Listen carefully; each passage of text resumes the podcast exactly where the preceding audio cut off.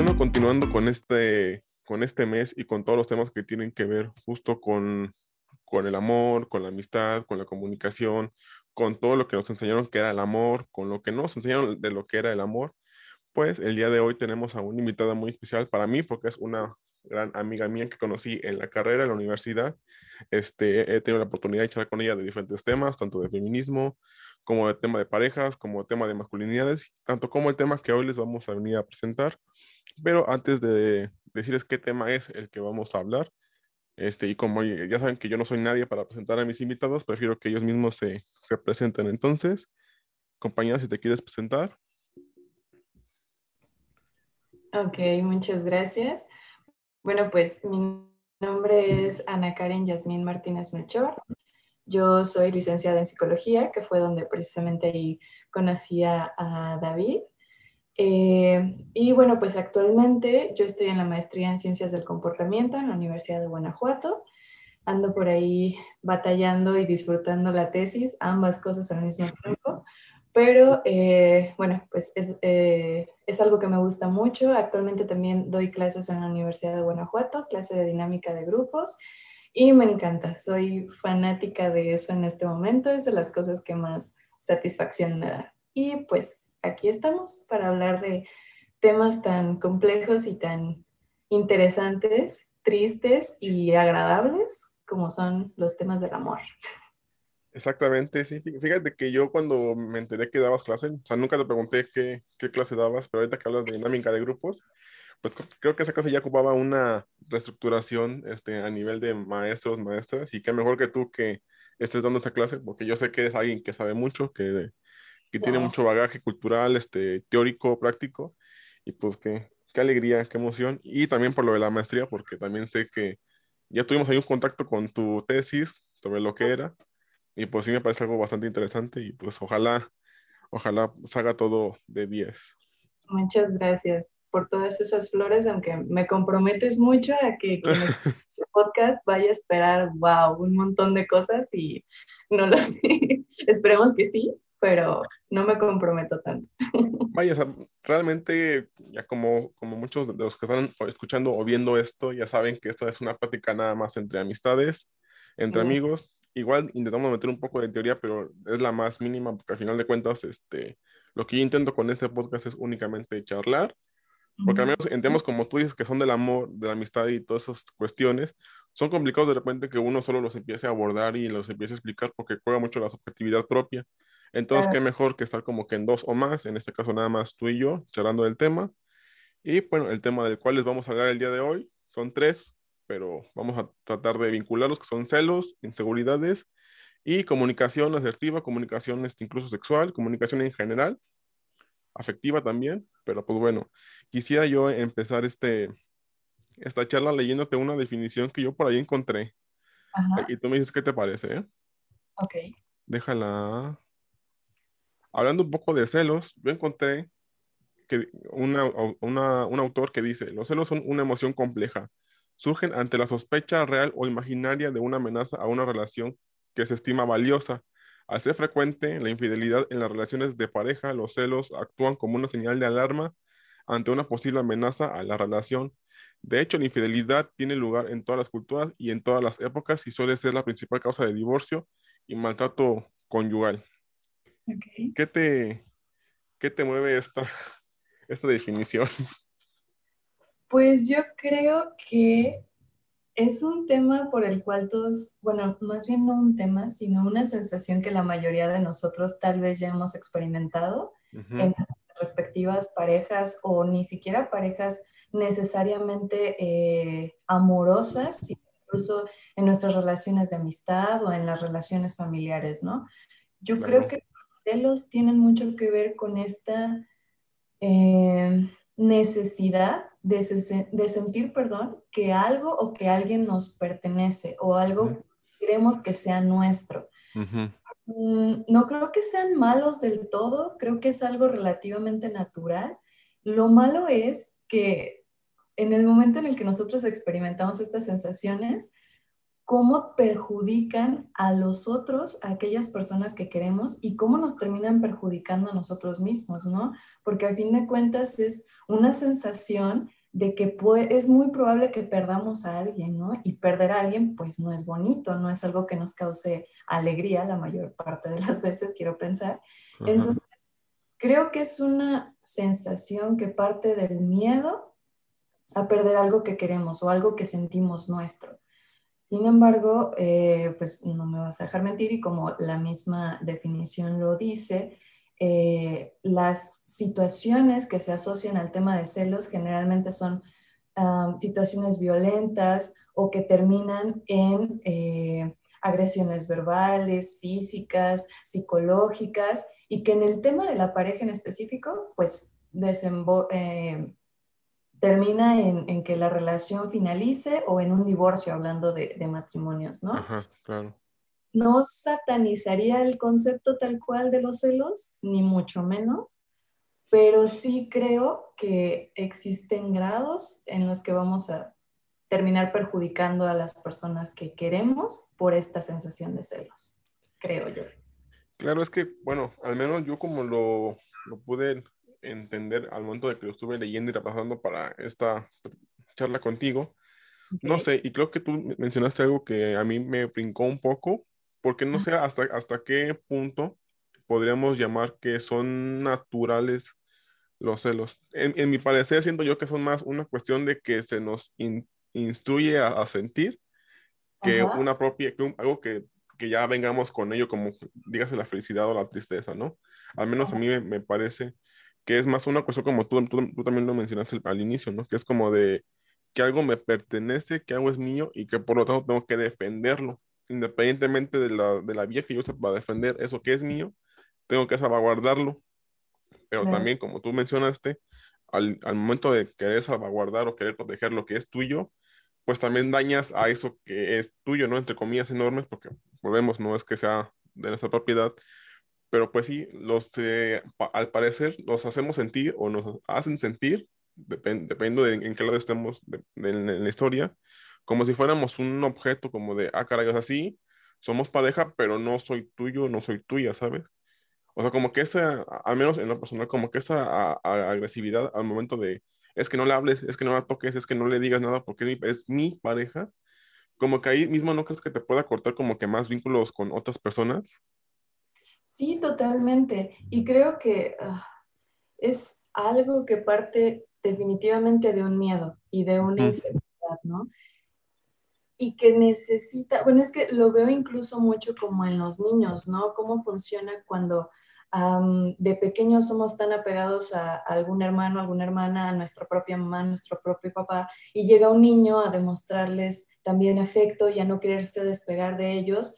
¿Cómo empezamos a actuar para, para defender eso que creemos es nuestro o nos pertenece, ¿no?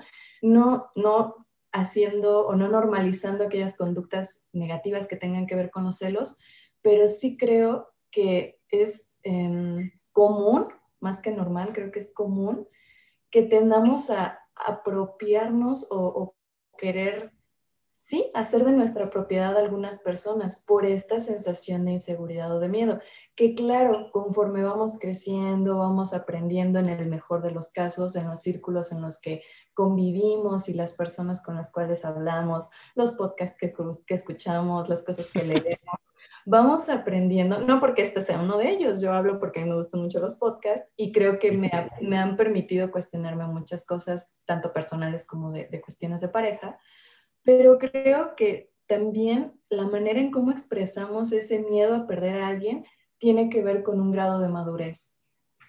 Si yo estoy consciente o trato de hacer consciente que la otra persona no es mía, sino que comparte algo de su ser conmigo, de su tiempo conmigo, va a ser muy diferente a que en el momento en el que yo lo vea o la vea eh, platicando con otras personas, saliendo con otras personas, que le gusten incluso otras personas, va a ser muy diferente mi reacción inicial a pensar que totalmente me pertenece, a que todo su ser, su tiempo, sus espacios son míos también por estar con él o con ella, ¿no? Entonces, no estoy diciendo tampoco que yo tenga ese grado de madurez, quisiera pensar que lo estoy trabajando, pero eh, creo que tiene que ver con ello, ¿no? Que, que hagamos consciente que somos dos personas que compartimos tiempo. El otro día leía o escuchaba, no recuerdo dónde, que las ah, eh, era una persona que decía, para mí el concepto de las parejas no existen. Existen dos personas que deciden compartir tiempo. Por ejemplo, decía, es que yo considero que fulanito y fulanita son una pareja ansiosa.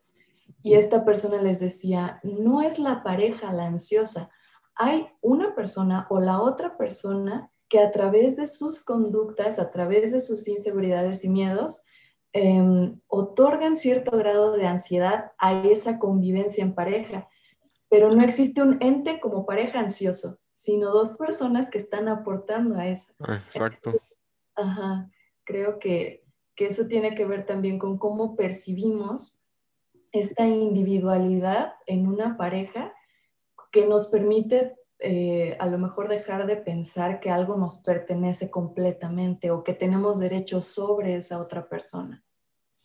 Creo que aquí tocas un, punto importante que era algo que yo aún sigo trabajando y sigo leyendo, que es esa parte de, de la individualidad eh, o sea, no es, no, es, como que yo me defina a través de una pareja, no es como que mi pareja se defina a través de mí. O sea, yo en, el individual pues soy alguien y yo en pareja pues voy a ser otro, muy seguramente dependiendo del contexto en el que me encuentre. Pero aquí también, este, hablando un poco de esta cuestión en la cual, en la cual cómo nos van este, educando para saber qué sí es nuestro, qué no es nuestro, cómo luchar por ello. Creo que algo importante también para un poco empezar como que a trabajar el, tema de celos desde el individual es como que entender este, cómo a mí como individuo me, me educaron para conseguir una pareja, cómo a mí, a mí hombre me educaron para conseguir pareja y cómo a ti mujer te educaron para conseguir pareja. Por eso me parece importante el, el, invitarte a ti, porque al final de cuentas son dos perspectivas diferentes, que eso no quiere decir que sean las únicas, porque al final de cuentas cada persona tiene como que su historia y cada persona lo, lo define de, de como lo entiende cuestión de celos y cuestión de inseguridades o incluso la infidelidad, cada quien le da como que una definición dependiendo de su contexto. Pero vaya, sí, hablando un poco como que de mi contexto, como, como varón, como varón hetero, hasta cierto punto, porque pues, pues no, ¿verdad? Juzgamos ni mucho menos. Exacto, porque es, es esta parte de que tú no al menos era algo que yo, de hecho, ahora con mi mamá hace poquito, es que yo me acuerdo que tú me dijiste, tú no puedes tener pareja hasta que no, hasta que tú no tengas algo que ofrecer. ¿No? Como que está esta condición como de, es que no, no, no tienes nada, cuestión material, económico, dinero, para ofrecerle a alguien más, entonces el hecho de que tú tengas una pareja sería contraproducente, porque cómo vas a cuidar, y ahí hablo como de este cuidar en torno a que es que tú tienes que dar dinero, tú tienes que aportar, tú tienes que ser el proveedor, de manera económica únicamente, porque de lo emocional pues nunca se habló. Bueno, al menos en lo personal no es como que tienes que hablarle, tienes que decirle, tienes que escucharle, bueno, escucharla, tienes que este, preguntarle cómo le fue en su día, qué, qué estuvo bien, qué estuvo mal, entrar como que esa comunicación, pero eso nunca se tocó.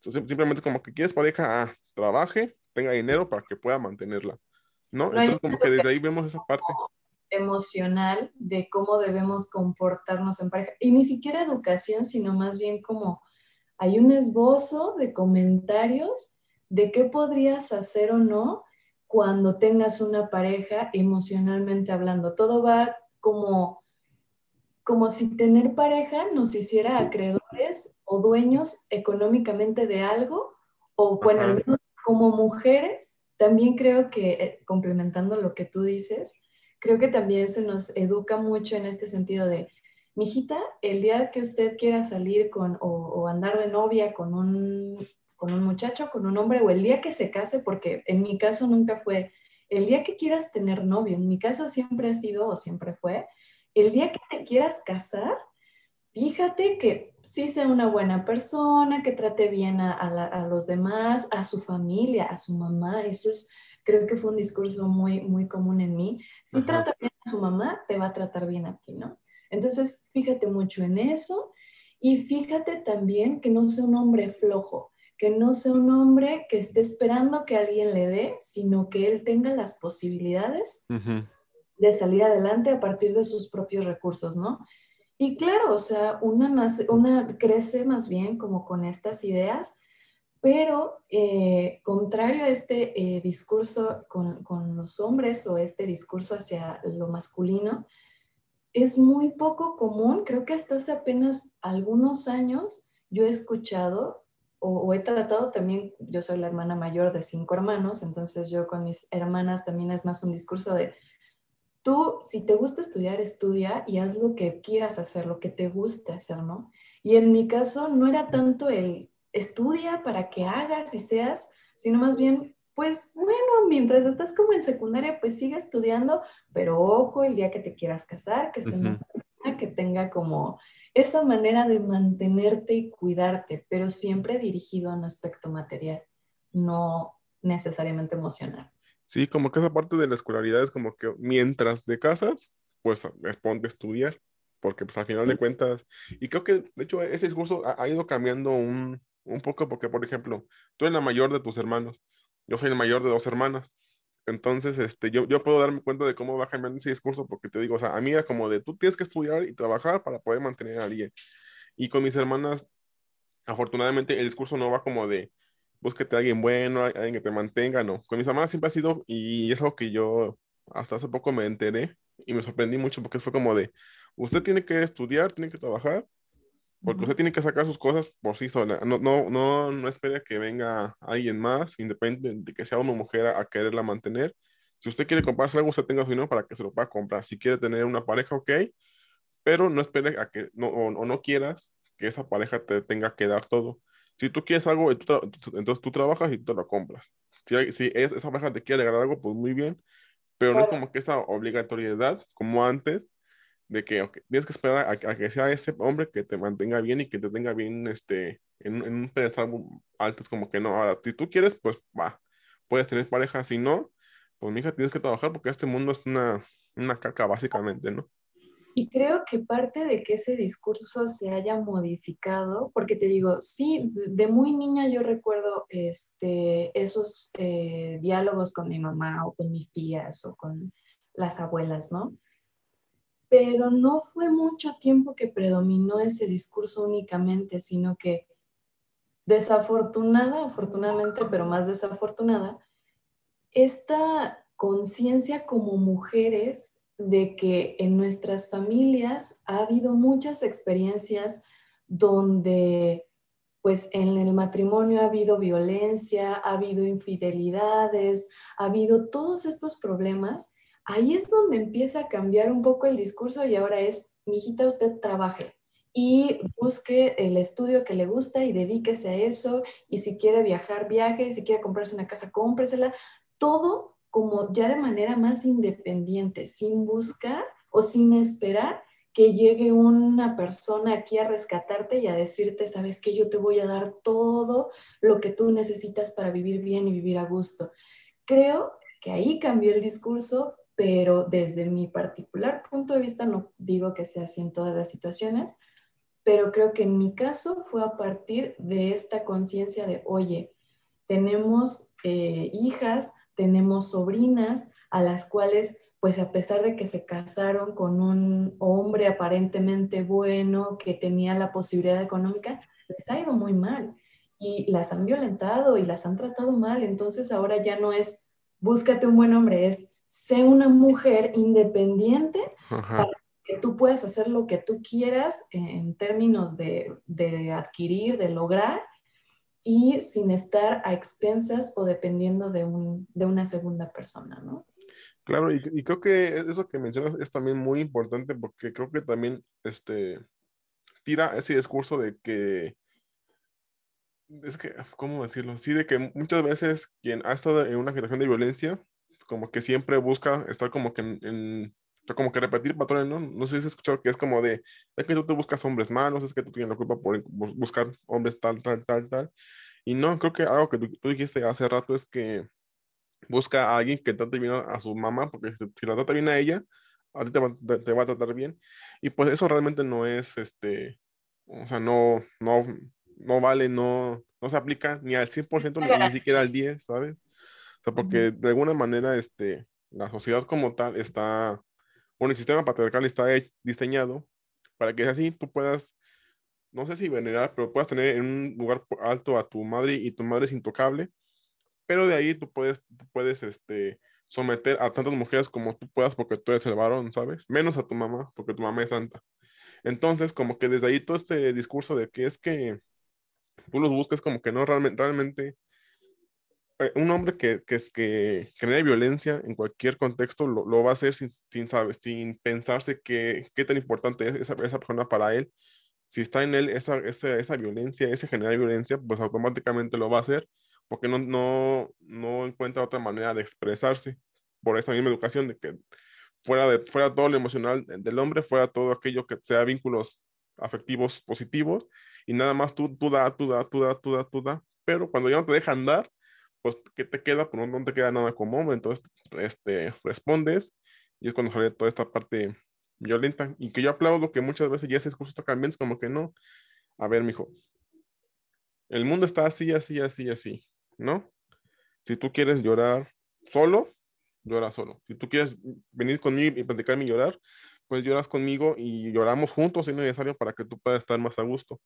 Pero ¿qué tantos casos hay de esa manera para que al final de cuentas un hombre no pueda llegar o no llegue a, ese punto de esa, de esa afectividad con otras personas y que siga generando en él esas inseguridades de que no, es que no lo puedo perder, es que es mío, es que, es que si lo pierdo yo ya no soy nadie porque es esa persona la que me da esa validación con otros hombres porque, si, porque tengo una pareja, si no la tengo, realmente pues no soy un Casanova, no soy un, un hombre, no soy un macho, no, no soy alguien que pueda procrear, ¿sabes? Entonces, como que esta cuestión de, de cómo nos enseñamos con nosotros mismos de querer ser algo y descuidarnos es lo que muchas veces hace que lleguemos a ese punto de querer proteger, pero sin proteger, ¿sabes? Claro, y que es totalmente este, pues estos roles que se nos siguen asignando socialmente como hombres y como mujeres y que de hecho creo que tampoco podemos ver todo como en un totalmente blanco o totalmente negro. Es decir, que a los hombres no se les eduque en el tema emocional y que entonces a las mujeres sí. Creo que no, tampoco funciona de esa manera. Yo el otro día tenemos este, una plática con, unas, con dos amigas donde decíamos que por qué este, tendíamos a realizar ciertas cosas para expresar cómo nos sentíamos y que cómo habíamos estado bloqueando las emociones con tal de que los demás no, no nos vean expresarlas como mujeres. Por ejemplo, desde pequeñas o yo recuerdo mucho este discurso de que en el momento en el que yo me sentía triste por X o Y, porque yo era súper chillona y lo sigo siendo, pero antes era más, la primera reacción de mi mamá, por ejemplo, en, su total este, libertad como mamá y desde su, su conocimiento y su ignorancia también, era como, no llores. ¿Por qué lloras? No hay motivos para llorar. ¿Te, te caíste? ¿Te pasó algo? No, entonces no llores, ¿no? porque nos incomoda ver llorar a las otras personas, porque no sabemos, no tenemos herramientas de contención y que muchas veces entendemos la contención como un, ah, le tengo que dar un consejo que le solucione el malestar que tiene ahorita. Y no es cierto, la contención es escuchar a la persona y dejar que llore si quiere llorar y expresarle que ahí estás y si necesita algo, pues tú le puedes apoyar en la menor o mayor medida, ¿no? Pero nos incomoda ver llorar, entonces creo que como mujeres tampoco se nos ha educado emocionalmente en nada, o sea, es como, pues ahora sí que tú sigue y mientras tu dignidad como mujer, porque eso sí está muy marcado, tu mientras dignidad como mujer no caiga, la gente no hable cosas malas de ti, tú no te des a conocer por este, situaciones, eh, pues sí, que no son agradables para los papás o las mamás, este, que no digan que tienes muchos novios, ¿no? Que has tenido muchos novios o que no digan que ya vives con alguien cuando no estás casado con él, por ejemplo, ¿no? Por, por decir algo, ¿no? Mientras no pase nada de eso, está bien. O, tú puedes seguir siendo una buena mujer, una buena niña, ¿no? Pero no se nos educa. Si te sientes mal, llora. Si te sientes mal, dilo. eh, necesitas algo, pide, ¿no? O, o, hay que aprender a pedir y a escuchar también cuando nos solicitan algo. No, para nada. Creo que esas son cosas, yo espero y quiero confiar en que eh, a lo mejor padres de generaciones más eh, recientes están empezando a educar o a querer educar en ese sentido a, los niños, a las niñas, pero anteriormente no, a nosotros o a muchos de nosotros nos ha tocado aprender esto a partir de redes sociales, de estas infografías que de repente vemos, a partir de esto que te digo de podcast, de programas, de, de charlas con los amigos donde decimos, oye, a ti también te pasa, es que, o sea, a mí también, pero nunca he sabido, nunca he tenido la confianza, me da miedo, bla, bla, bla. Y ahí es cuando estamos empezando a cuestionarnos y a implementar nuevas cosas. Pero que esta educación venga desde nuestros primeros círculos, definitivamente no. no es la fuente. Sí, porque creo que también aquí todo que dijiste, que es aparte de que no sabemos cómo reaccionar ante un llanto, ante una ira, ante una alegría muy grande, ante una emoción realmente impactante para nosotros, como que nos bloqueamos como que hay, que digo, por ejemplo, no toda esa parte de que cuando alguien está en una tristeza grande, una melancolía incluso, pues como de, ah, pues todo va a salir bien, y, sí, y las palmaditas, ¿no? Es como de, a ver, o sea, yo entiendo, entiendo que no lo haces con esa, con esa mala fe, entiendo que pues no, no sabemos realmente qué, cómo expresarlo, de qué manera expresarlo, cuándo expresarlo y demás, pero como que es como tú dices, no tenemos como que esa espinita a veces que, ah, es que tengo que decir algo, porque también si no digo nada puede que me puede que me diga que, ah, este vato no, como que no me apoya, ¿no? Como que estamos como que en esas dos líneas, en esas dos este, vertientes. Tengo que decir algo, porque si no digo nada, pues no soy un amigo. Pero también si digo algo que está incorrecto, puedo llegar a hacer un poquito más de daño a la persona que está en una situación de esa magnitud.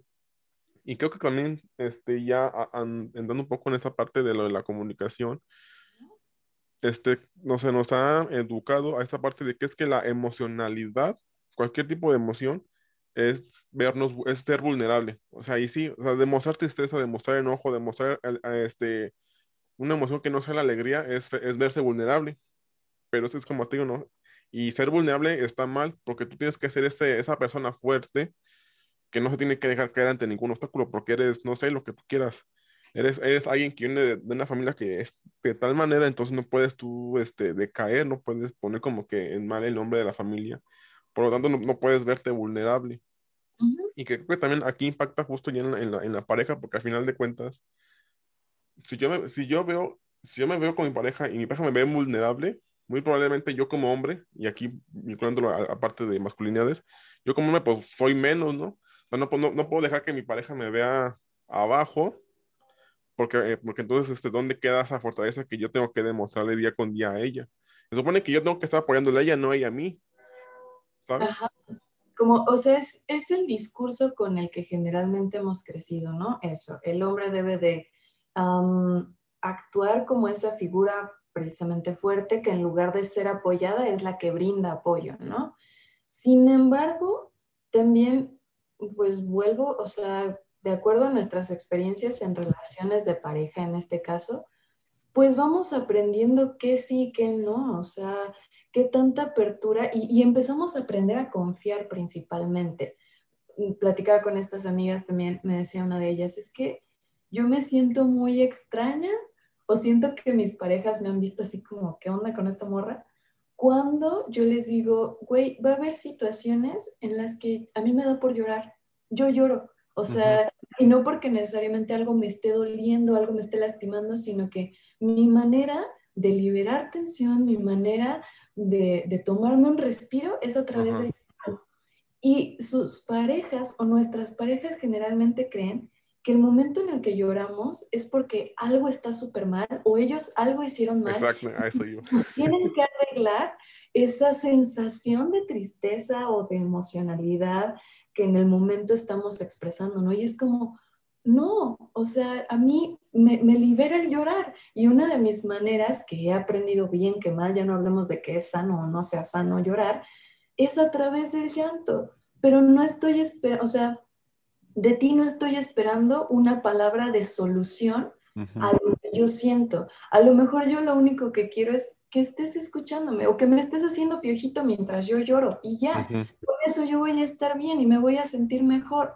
Pero que nos, o sea, no interpretemos que cuando nuestra pareja, sea hombre o sea mujer, llora por algo o está enojado por algo o está estresada, estresado por algo, sea por una situación directamente asociada a la relación, donde hizo algo mal o el otro. No, o sea, cada uno en esta individualidad de la cual ya hablábamos, pues tiene sus problemas, tiene sus preocupaciones, sus factores de estrés externos a la relación, que tal vez si nos sentimos en la confianza para tocar ese tema en la relación, pues ahí va a estar y va a haber una expresión de esas emociones. Pero pues, como tú dices, nadie nos enseña a cómo reaccionar cuando vemos que una persona se muestra tan frágil, menos en una relación, ¿no? Casi siempre lo asociamos a qué está mal o qué hice mal esta vez para que mi pareja se sienta de esta manera, ¿no? Y que creo que incluso este, eso, ese tipo de cuestiones, por ejemplo, tú, retomando el ejemplo de tu amiga, si me permites retomar ese, ese ejemplo, o sea, esta cuestión de que, ok, yo libero ansiedad, estrés de esta manera, y por ejemplo, no viéndolo como desde una perspectiva de, de, de, varón, y aquí, pues obviamente, sé que no todos, para que no se me ataquen, pero muchos de nosotros de repente entramos en esta parte de que, ay, ¿ahora qué voy a decir? Ay, ya lloró, ay, ¿ahora qué hice? Ay, ¿sabes? Y, y, como que entramos en esta cuestión que más allá de, a ver, dime, te escucho, es como de, no, no escucho, entonces yo tengo que actuar de manera casi inmediata. Ella empieza a llorar, es como, ok, calla, ahí te va, para que ya dejes de estar triste, ¿no? Como que entramos mucho en este juego malo, a mi parecer, que es como de, y es algo que también yo escuché mucho leyendo y viendo varias charlas, que no a ti si te suene, pero es como de, es que los hombres tenemos el monopolio de la comunicación, es decir, los, los hombres, nuestra voz tiene que hacerse notar siempre, en cualquier situación. Tenemos esa facilidad de que cuando un hombre habla, automáticamente cualquier otra persona que no sea hombre heterosexual, cisgénero blanco, tiene que callarse. Y yo creo que lo mismo pasa en, un vínculo afectivo heterosexual de hombre-mujer, que es como de, ok, no, tampoco no, como que no sabemos esta parte de, de escuchar, de ver qué es lo que nos tienen que decir, y simplemente nosotros tenemos que encontrar la solución como que por arte de magia, como que, ok, ¿Qué vio? ¿En dónde estamos? Ok, una hamburguesa no tenía mostaza, entonces hace por eso. Y ahí actuamos, ¿no? ¿Sabes? Entonces, este, no, no preguntamos, no escuchamos, pero siempre queremos este, dar, dar como que esta cuestión de que, ah, es que te pasa esto, esto y esto y esto. Y que incluso el hecho de no escuchar puede generar en uno como hombre esas inseguridades que es como de, es que nunca me dice nada, es que cuando le pregunto qué pasa, y digo pregunto porque nunca le preguntamos, es una opción de que, ¿qué tienes? ¿Y ahora qué? Y, en lugar de que suene a una pregunta, suena más como un reclamo, ¿no? Entonces es como de, no preguntamos como debe de preguntarse y empezamos a decir, es que desde luego ya está con alguien más, es que yo soy el que la hace sufrir, es que, y que por eso, ajá, incluso con, con, con parejas que yo he tenido el gusto de estar, es como de, ¿por qué no me cuenta a mí eso, eso malo que le pasa y, y, se tiene que contar a alguien más, independientemente de la persona que sea, del sexo que sea? Porque a mí no me lo cuenta. ¿Por qué? Porque pues tú no sabes escuchar. No, y que también otro de los baches con el que creo que muchos de nosotros nos hemos encontrado en nuestras relaciones es que también hay, como en todo, hay un límite, bueno, no sé si, si llamarlo de esa manera, pero hay un punto, creo, en el que también que tanto nuestra relación de pareja se vuelve ese costal donde llegamos a expresar todo el estrés y toda la ansiedad, ¿no? Porque yo estoy totalmente de acuerdo en esta apertura a la comunicación de decir, si te pasa algo, si te sientes mal, aquí estoy y yo te escucho. Y entonces, en el mejor de los casos, podemos apoyarnos entre nosotros, no darnos una solución tal cual, pero sí a lo mejor hacer sugerencias o simplemente estas muestras de apoyo, de cariño, ¿no? Pero también en qué momento ya se vuelve pesado también para nuestra pareja escuchar continuamente o que el momento en el que convivimos sea un continuo de estoy mal, está este factor que me estresa, está este otro que me causa un montón de ansiedad y no sé qué hacer y esto y lo otro. también se vale que a través de esta comunicación de pareja nosotros podamos decir, ¿sabes qué? Me, me entristece verte así o me preocupa verte así, me encantaría darte una solución, me encantaría poder decir algo que te ayude, pero también está siendo cansado para mí toda esta información que me estás dando porque yo no te puedo dar una solución. Entonces, gracias por la confianza, gracias por lo que estás depositando aquí, pero también me está haciendo un poco mal el tener todo esto ya sobre mí también que como te quiero, que como está este lazo, este cariño entre nosotros, me interesa, pero sinceramente no sé qué hacer con él. Entonces, ¿por qué no buscar atención psicológica, la psicoterapia, bla, bla? Sí, claro, en el mejor de los casos, ¿no? Pero también se vale, ¿no? Que desde este otro lado digamos, no puedo, sí está pesado, está difícil lo que estás, eh, por lo que estás pasando, lo que te está sucediendo, pero tampoco me lo puedo quedar yo. ¿Qué piensas hacer con ello? Ya después de esta etapa en la que ya me diste la confianza para hablar, gracias. Ya te escuché, gracias. ¿Quieres que volvamos a retomar el tema? Sí, pero también hay que llegar al siguiente paso de qué vas a hacer con ese problema, qué vas a hacer con todo lo que te está pasando, porque mi escucha no va a ser suficiente y me va a terminar perjudicando a mí también. Pero creo que ahí ya tocaste un, un punto este, que es algo que nos falta entender a muchos de nosotros, de nosotras, que es los grises. Porque es esta parte de que o me dice todo, o mejor que no me diga nada. Como que no encontramos esa, esa, esa, ese medio en el cual, ok, sí, como tú mencionas, así me puedes decir lo que tú quieras, pero también tengo ese derecho de que, ok, hoy no me encuentro bien para poderte escuchar, porque también yo tengo mis propios problemas, tengo otras preocupaciones, te escucho, sí, pero no te voy a poder dar una solución porque realmente es una, es una, bolsa que no puedo cargar por ti, por más que quiera ayudarte. Pero es, es, justamente este problema de la comunicación que hemos venido este, cargando desde hace muchos años, que no encontramos este punto medio en el cual, este, cómo poder decir que no y cómo poder decir, y cómo pedir ayuda y, y cómo poder decir que sí. Porque al final de cuentas es como te digo, o sea, si estoy, tengo que estar siempre, independientemente de lo que me tenga que decir. Si no estoy, pues mejor no estoy, porque pues ¿sabes? como que eso, esta, hacerlo de esa manera de, de, extremo es lo que nos ha venido aquí eh, afectando los vínculos afectivos de cualquier tipo, incluso, incluso en amistades. Es como que sí, brother, yo te apoyo, pero ya si caes en una, una, cuestión que realmente no va con mis valores, como es una cuestión de violencia de género, pues ahí sí realmente, pues yo no tengo que, no, no, prefiero no saber nada de ti ni nada. Sí. Pero es, es como que esa parte de, es que tengo que estar yo siempre ahí porque es mi pareja, es mi amigo, mi amiga, mi tío, mi tía, mi hermano, mi hermana, es como que, ¿cómo tú puedes, este, desde tu experiencia, hacer como que esos intermedios? ¿Cómo podemos este, trabajar esos intermedios que son tan necesarios? Yo creo que quisiera tener la respuesta a esa pregunta, porque yo en lo particular me considero una persona muy insegura, especialmente en las relaciones, porque vuelvo, o sea, y no me estoy justificando, simplemente digo que mi crianza en general siempre fue como un, no digas, o, o, si te sientes mal, pues quédatelo y ya en el momento en el que tú estés sola en tu espacio, ya te enojas, ya te pones triste, ya te todo. Pero cuando estás frente a la persona, sea pareja, sea familia, sea lo que sea, no se vale, ¿sabes? O sea, como tú mantente, tú nada más escucha y lo que sientas ya va a ser aparte, ¿no?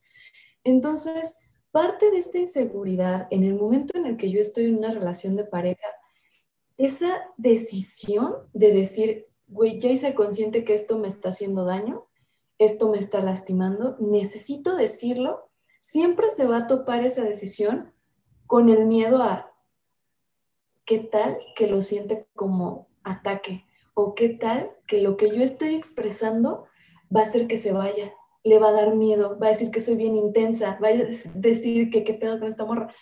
Todos esos pensamientos me invaden y es como, mm, mejor para la otra, sí, ya, la siguiente vez ahora sí se lo digo, ¿no? Ahorita me la voy a pasar bien y para la siguiente ahora sí, este, me la paso a lo mejor una semana con mi ansiedad, peleándome conmigo mismo, porque qué tonta, porque no lo dije, pero ahorita no, ahorita este, estamos bien y para qué alterar esta estabilidad. Entonces, el poder, creo yo, tomar la decisión de decir, aquí está lo que siento, aquí está lo que sí me gusta, aquí está lo que no me gusta, es bien difícil, es un choque de miedos, es un choque de inseguridades, pero también una vez que ya se hizo consciente esa necesidad, porque también es un paso muy complicado hacer consciente la necesidad de hablar cierta cosa, el siguiente paso bien difícil es poner en una balanza qué tanto vale la pena seguir con esta pesadez emocional, con este malestar que ya después se va a expresar si quieres en algún dolor físico, si quieres en, algún, ah, en alguna otra manera. ¿Qué tanto voy a poder seguir con esto que me está doliendo, que me está picando, que me está causando tanto revuelto por quedarme, entre comillas, a gusto con esta persona y no parecer un intenso o una intensa? en lo personal, en mi experiencia, ha sido esa balanza y me sigue costando muchísimo, muchísimo. Afortunadamente me he topado con al menos un par de personas que me la es, ¿quieres hablar de algo? ¿Necesitas decirme algo? Cuando a mí me dan ese piecito, yo me explayo. Y ahora sí digo, aquí está. Pero reconozco que necesito ese piecito de, confianza, ese empujoncito de decir, no te preocupes, sácalo, aquí está, ¿no? Y lo saco, pero es bien difícil, insisto, enfrentarme a esta, bueno, poner en esta balanza el, ¿me voy a seguir martirizando o ya lo voy a decir? Sí, ¿Sí, sí, te, entiendo y e, entiendo que no entiendas cómo hacerlo porque también, o sea, es algo que nos pasa a todas y a todos y a todes, ¿no? Porque al final de cuentas es esta cuestión de que, y creo yo viéndolo un poco más dentro de lo social, es cómo yo le puedo decir a alguien cómo me siento sin que esa persona sienta que es su culpa, o sin que esa persona sienta que, ay, es que yo tengo que darte una solución, o sin que tenga, o sin que perdamos como que ese contacto con esa persona, porque de repente estamos, estamos como que en esas tres medias, ¿no? Incluso puede haber más, pero viéndolo muy general, es como de, no puedo, o sea, si, digo algo, es como tú dices, ¿no? Es como que o soy muy intenso, o soy muy cargador, o soy muy, este, enojón, lo que sea, ¿no? Pero si no lo digo es, es que ¿por qué no lo dije? Es que si él me, si me da confianza, ¿por qué no se lo digo? Y de pronto sale esa parte de que es que tú no me dices nada, es que yo como, o sea, tampoco estoy adivino, ¿sabes? Y es cuando empiezan estas cuestiones de, de peleas un poco, este, complicadas de, de, trabajar porque es como de, es que no, no lo puedo decir porque no sé cómo decirlo, ¿sabes? Y creo yo que desde ese, desde ese, esa medida en la cual este, entendamos de manera individual que, ok, hay cosas que son mías, que yo siento que muy seguramente tengo que expresarle a alguien más porque me lo despertó y es mi responsabilidad decirle porque al final de cuentas puede que llegue a afectar el vínculo que tengo con esa persona. Pero también hay cosas que son mías, que salen por mi misma inseguridad, que igual tengo que mencionarlas, pero aclaran que, ok, esto que siento no es tu culpa, simplemente lo estoy sintiendo yo, te lo expreso para que no sientas como que algo está pasando que está, que está erróneo, pero vaya, es esta complejidad de nuevo de, cómo hacer como que esa, esa diserción, ¿no? De que cómo expresar algo que sí me está causando eh, otra persona y que no se sienta mal como culpable o como victimario, pero sí como que con su parte de responsabilidad de que, ok, es que tú me despertaste esta, cuestión que yo tenía desde antes y que ahorita me, se me recordó, pero no es tu culpa, repito, o sea, simplemente tú lo, pues me acordé.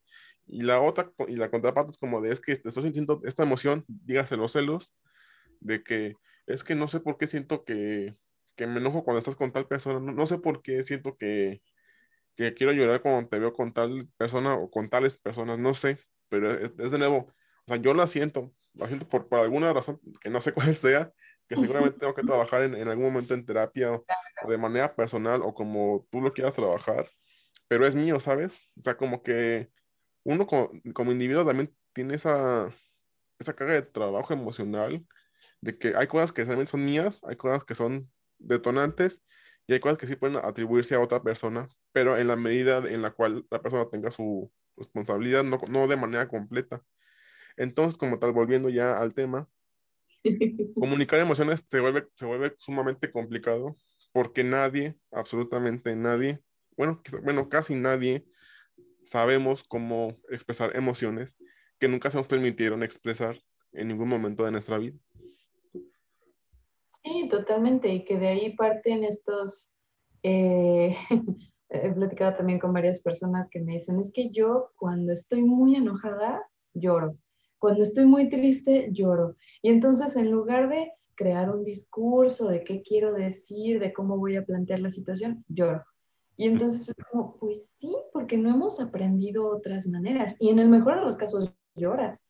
Hay muchas personas, no voy a, no voy a decir que solo los hombres, porque vemos muchas mujeres igual, porque cuando nos sentimos enojados, cuando nos sentimos intranquilos, cuando nos sentimos tristes, muchos hombres tienden a la violencia, muchas mujeres tienden a la violencia, tal vez no directamente a la pareja, pero sí hacia, otras, eh, hacia otros elementos, porque no hemos sabido canalizar de ninguna otra manera pues esas emociones. Nadie nos ha enseñado, aunque tampoco es justificación, porque muchos de nosotros tampoco hemos querido enfrentarnos a eso y decir, mm, ¿habrá otras formas? ¿A través de qué? A través de la terapia, a través de círculos, de charlas entre mujeres, entre hombres, mixtos, bla, bla.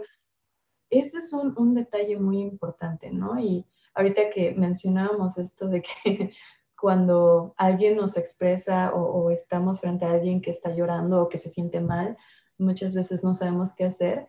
Justo ayer le decía a mi mamá, hablaba con ella porque estaba en mi, en mi etapa de síndrome premenstrual y cuando yo estoy premenstrual estoy súper sensible y llorando todo el día. Y me decía mi mamá, ¿cómo estás? Y yo, pues muy sensible. Y me dice, ¿por qué? Y yo, ah, pues porque estoy en mi síndrome, premenstrual y estaba llorando y tengo dos, dos o tres días que me la paso llorando y mi mamá, ¿y por qué lloras? O sea, pero como molesta, es como, ¿por qué lloras? Y yo, o sea, no es porque algo me lastime, sino simplemente necesito llorar. O sea, mis hormonas y mi manera de sobrellevar esos días son llorando. Pero su primera reacción es, no llores. ¿Qué motivos tienes para llorar? Si tienes motivos, pues sí llora. Pero si no tienes motivos, ¿cómo vas a llorar? No, no, ponte a hacer algo, ponte, distrae esa emoción. Porque no es agradable presenciarla, ni tampoco es agradable sentirla desde la perspectiva social, ¿no? Cuando uno ve que alguien llora, pensamos automáticamente, no manches, es el peor día de su vida, se la está pasando fatal. Y a veces no es tan así, a veces es, insisto, una liberación. Hay, yo les digo a, a mis amigos, a mis amigas, les digo, yo generalmente cuando lloro, no lloro desde el dolor, desde un sentimiento que me lastime. Yo a veces lloro desde el necesito tranquilidad. Y entonces, a través de las lágrimas, a través del llanto, yo me siento bien. Cinco minutos en el día y el resto de mi, de mi día ya va un poquito más llevadero, pero necesito ese desahogo. Entonces, no, nadie nos enseña ni a cómo expresar emociones y cuando las tenemos tan de cerca es, ay, hasta para allá, hasta para allá, hasta para allá. no, no sé cómo actuar ante esto y me incomoda esta, esta percepción de, de, emocionalidad, de fragilidad humana. Y como tampoco te quiero lastimar, pues entonces tal vez me hago un lado, ¿no? O sea, no sé cómo ayudarte, pues aquí lo dejamos, ¿no? Bye. Pero sí creo que se puede, o sea, aprender a, a expresar estas emociones, aprender a comunicarlas también, siempre y cuando pues estemos logrando poner en esta balanza el malestar interno que nos provoca no expresar las cosas y este miedo a que los otros nos malinterpreten. O sea, siempre poniendo adelante, ¿sabes qué? te voy a decir algo, te voy a decir cómo me siento, ojo, no es tu culpa tengo un montón de otras cosas que me están haciendo sentir así y aquí está. O sea, como poniendo sobre el contexto quiénes somos, las cosas que hemos pasado, la crianza que hemos tenido, las relaciones que hasta el momento hemos establecido y nos han lastimado o nosotros hemos lastimado, todo eso tiene que ver con conocernos en una pareja. No lo podemos estar evitando por qué va a pensar el otro de mí, sino más bien necesito que sepas esto porque probablemente en algún punto va a influir en cómo nos llevemos nosotros, en cómo se desarrolle todo, pero que haya plena conciencia de este soy yo, esta soy yo, y también qué tanto estoy dispuesto y dispuesta a hacer para que esas cosas no se repitan aquí o no estén siendo perjudiciales en esta dinámica nueva, ¿no? Como de pareja, pues. Claro, y creo que, por ejemplo, aquí hablas de algo importante, ¿no? Porque tú, tú, tú dices, hay, quienes manejan sus emociones a través de una única. A veces la ira, a veces la tristeza, a veces la... Por ejemplo, hay, hay quien le gusta gritarle a la almohada, hay quien le gusta encerrarse en el baño, a hacer cualquier cosa con tal de, de, sacar como que esa emocionalidad que tiene guardada que no puede demostrar en, en, ningún otro lugar. Y por ejemplo, hay quien sí prefiere no tener contacto con nadie por justamente este miedo al qué dirán ante tu emoción. Y aquí sí yo es, donde yo me, ahí, me apunto yo en esa lista, porque al final de cuentas, cuando tengo una emoción muy, muy fuerte, la que tú quieras, es como de, no, no, no, no, no me gusta decirla porque siento que a veces abrumo, por ejemplo, ¿no? Ah, que hecho a, ti no, no te había contado y ahorita que me acordé, pues te lo puedo contar, ¿no? Hace poquito me llegó ya la notificación de mi examen de grado. Entonces, este, ya para para marzo tengo la fecha para el examen de, de para el título. Pero entonces cuando me llegó, pues yo estaba como que todo eufórico, es como de, ok, es que de alguna manera tengo yo que decirle a alguien, este, que me está pasando esto y que es algo que me da mucha felicidad, mucha alegría, porque es algo con lo que tú luchas y has venido luchando desde hace como cuatro o cinco años. Pero luego pensé, no, porque es que imagínate, si, si como yo le voy a decir a alguien que me está pasando esto, va a decir que pues a mí que me interesa, ¿sabes? Como que yo mismo me, hago esas novelas como de es que a, nadie le interesa cómo te sientas. Y repito, que es como que este mismo bagaje de que como yo no sé cómo sentirme ante una emoción, yo este, en automático digo, pues nadie más va a saber cómo sentirse ante mi emoción, entonces prefiero yo este, pues negármela. Y después, pues ya la fui contando con personas que me preguntan, oye, ¿cómo fue tu título? Ah, pues mira que esto, que esto, que lo otro. Ah, pues ya. Pero solo así es como tú dices, o sea, como tú ocupas la, la patadita de esta para desahogarte. Yo como que, yo como que me pregunten, oye, oye, ¿y esto cómo te va? Ah, es que mira, tal, tal, tal y tal. Y solo así, con el permiso, solo así puedo yo decir cómo es que me siento o qué es lo que me está pasando. Y vaya, volviendo como que esa parte de la comunicación que tú misma, ah, con lo que finalizaste, que es esta parte de que es que tenemos que entender cómo nos hace sentir cada una de las emociones, cómo se ven reflejadas y que la otra persona, cualquiera que ésta sea, tiene que saber cómo, cómo voy a reaccionar ante una emoción u otra.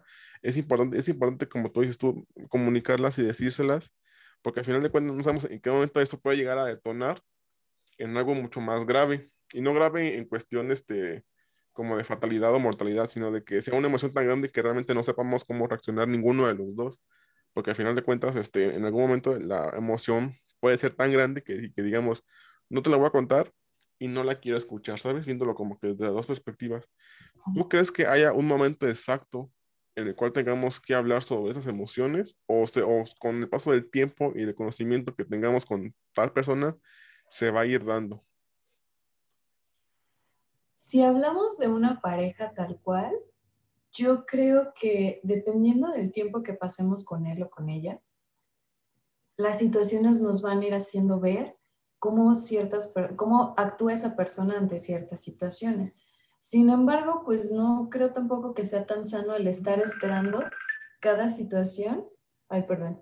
Este, no creo que tengamos que estar esperando también cada eh, situación grave para que entonces nosotros digamos, ah, así reaccionas aquí, podemos plantearlo desde un inicio y algo ahorita con lo que estás diciendo, creo que me, gustaría resaltar, no implica que aunque desde el inicio de la relación nosotros digamos, ¿sabes qué? Yo soy así, asa, asa, esto me hace hacer esto, esto me hace reaccionar de esta manera.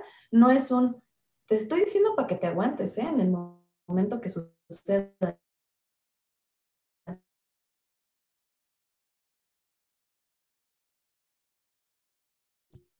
creo que esta persona soy yo, me hace falta trabajar un montón de cosas, aceptar que tenemos que trabajar cosas y empezar a trabajarlas. ¿Se está escuchando bien? Porque creo que la conexión dice que está, que está un poco mal. No te escucho.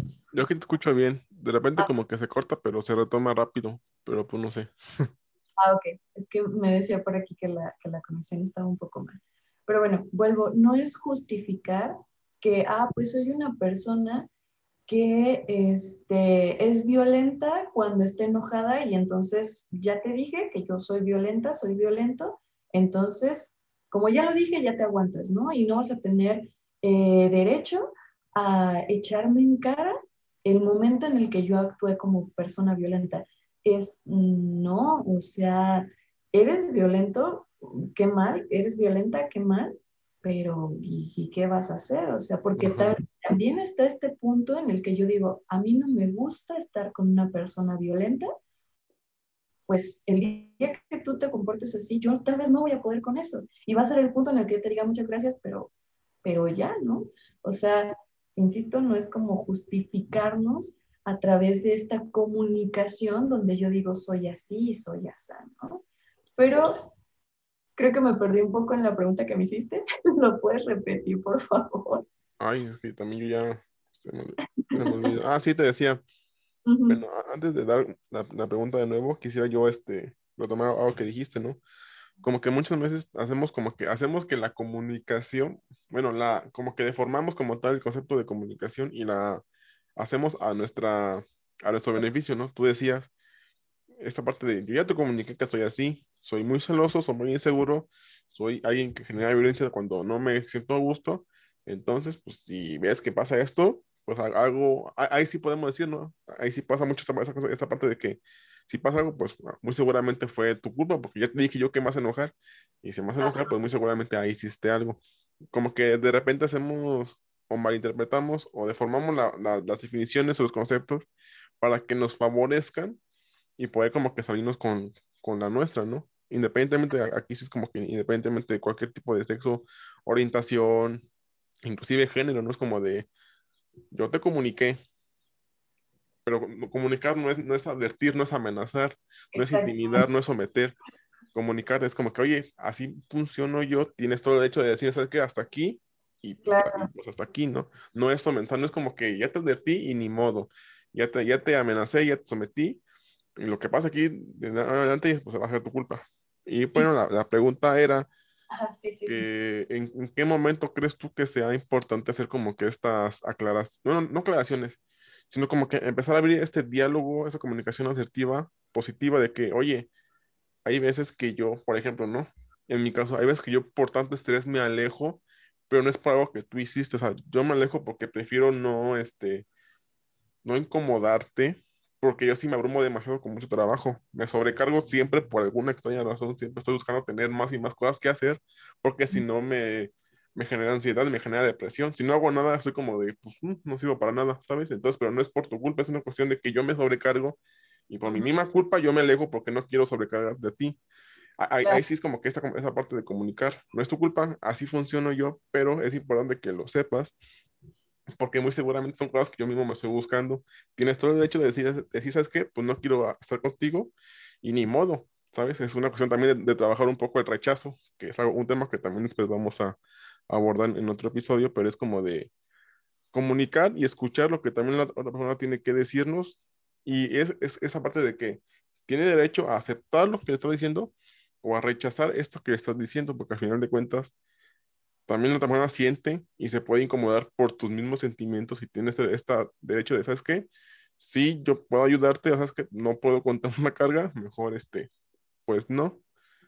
Claro, y, y dando respuesta a la pregunta que me haces, yo creo que si el, si la persona, la pareja con la que estamos, nos permite, nos da esa confianza desde que, pues para eso es el noviazgo, ¿no? Cuando te vas conociendo con la persona y así como le puedes decir, la neta a mí no me gustan las palomitas acarameladas, también puedes decir, ¿sabes qué?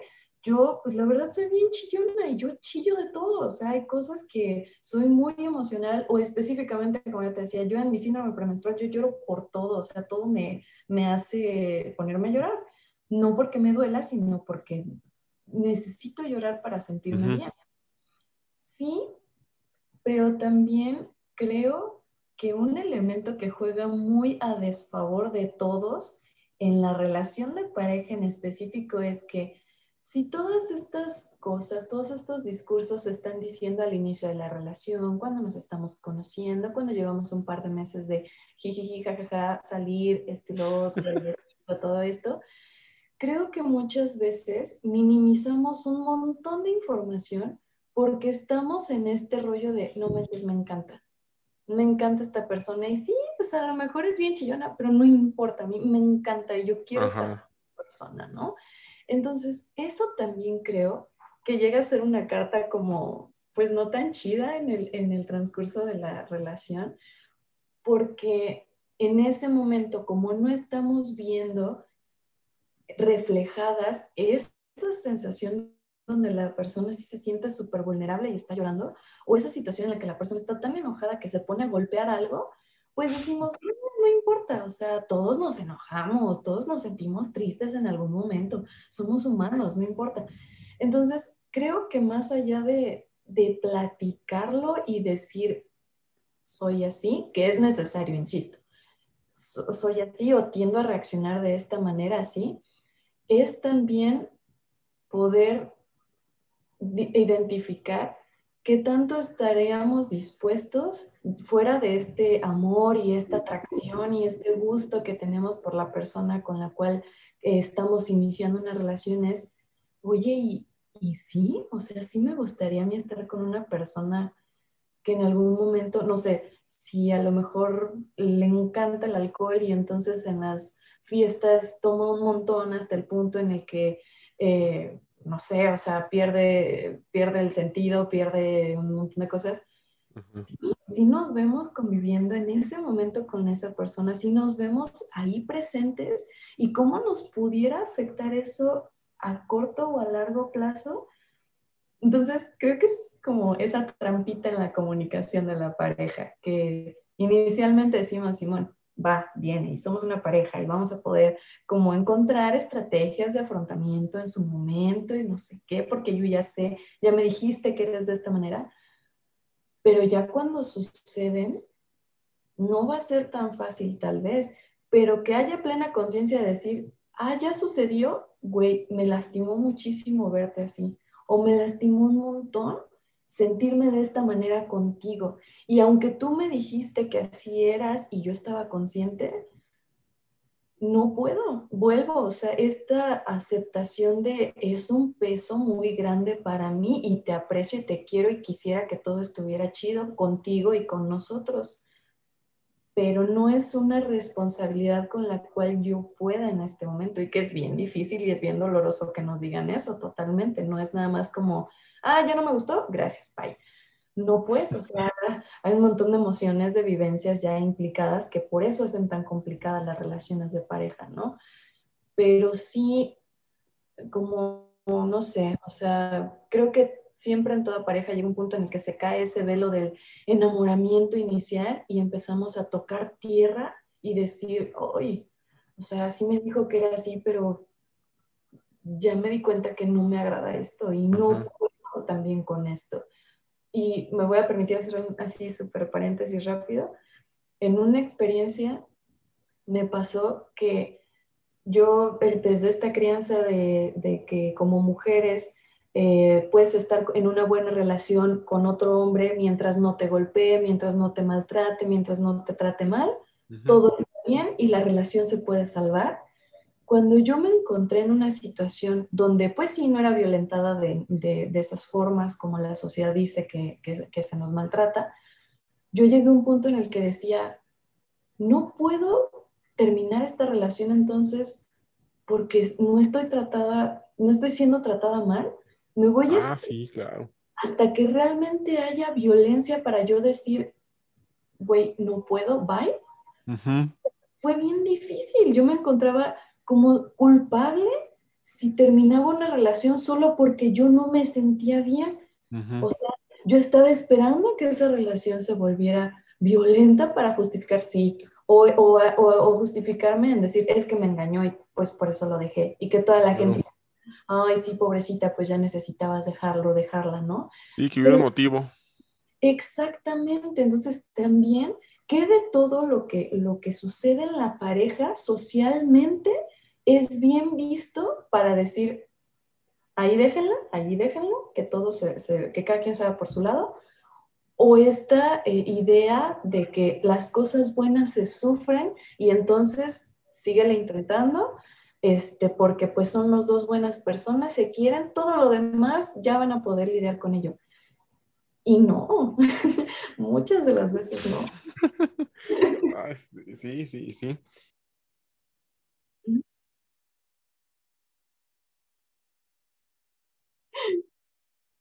No, no te preocupes. Yo por el tiempo no tengo problema, pero sí siento que quien nos escucha va a decir, ya, güey, ya es un montón, le están dando vueltas a lo mismo. Pero, claro. Pues, ¿qué cierre podría dar yo? Yo terminaría diciendo que las relaciones, sean heterosexuales, homosexuales, del modo, el tipo, el color que sea, van a ser o suelen ser complicadas no difíciles, sino complicadas en el sentido en el que hay que tener esta apertura, disposición a escuchar, claro, a saber identificar qué cosas nos gustan, no nos gustan, qué cosas queremos, no queremos, pero también a concientizarnos a nosotros en esa convivencia de pareja, el decir, ¿sabes qué? Pues yo en lo particular, aunque me encantes, aunque esto sea como tan bueno, tan bonito, yo con mi personalidad, esto no funciona, esto no me tiene a gusto y poder expresarlo. Creo que empezaría por quitarnos estos miedos en donde si mi pareja me dice hay que hablar, ya doy por hecho que hice mal algo yo, ¿no? Sino más ¿qué te pasó? ¿Qué pasó? ¿Y en puedo ayudarte si es que puedo hacerlo? Fomentar esta contención en las parejas donde no tienes que dar la solución, tener el hilo negro de la vida y decir, haz esto y ya se va a solucionar, sino más bien, yo te escucho. Y aquí está un espacio seguro donde tú puedes llorar, donde tú puedes expresar, donde tú eres tú y yo te voy a decir, tú sigue. ¿Puedo ayudarte en algo? Aquí estoy. Ese sería como algo creo esencial para para poder como desarrollar relaciones de pareja un poquito más sanas, el tener disposición a escuchar, el ser escuchados, el pedir que nos escuchen también, que se nos dificulta muchísimo pedir cosas emocionalmente específicamente, en específico más bien. Y eh, pues nada, que todo lo que haya dicho hasta este momento en este pequeño podcast no habla desde la expertise, no habla la estudiante de maestría, no habla la psicóloga, hablo yo desde mis experiencias, desde mis inseguridades, desde mis miedos, desde mi continuo aprendizaje que sigue en proceso y pues nada, ahí, ahí lo cerraría. Y pues nada más, de nuevo darte las gracias por darnos este tiempo para charlar con nosotros. Gracias por esos aportes que nos diste desde tu experiencia y sé que algunos sí hubo desde la cuestión de la psicóloga, pero aunque tú digas que no, yo sé que por ahí hubo uno que otro. Pero bueno, de nuevo quiero este, agradecerte por haberme aceptado esta invitación. Gracias a ti. Yo me encanta hablar y me encanta echar ahí mis rollos mareadores, que muchas veces sé que me, me, desvío mucho del tema principal que estábamos tratando, pero me encanta hablar. Entonces, cuando quieras, yo aquí estoy en disposición y este, pues nada, qué chido que, que estén estos espacios donde se puedan comunicar este tipo de cosas que a la mayoría nos mueven y que a veces no sabemos cómo ponerles en palabras o si le están pasando a alguien más. Y ya el hecho de que haya alguien diciendo, yo me ha pasado o me sigue pasando, creo que también resulta como reconfortante hasta cierto punto, ¿no? Entonces, muchas gracias a ti.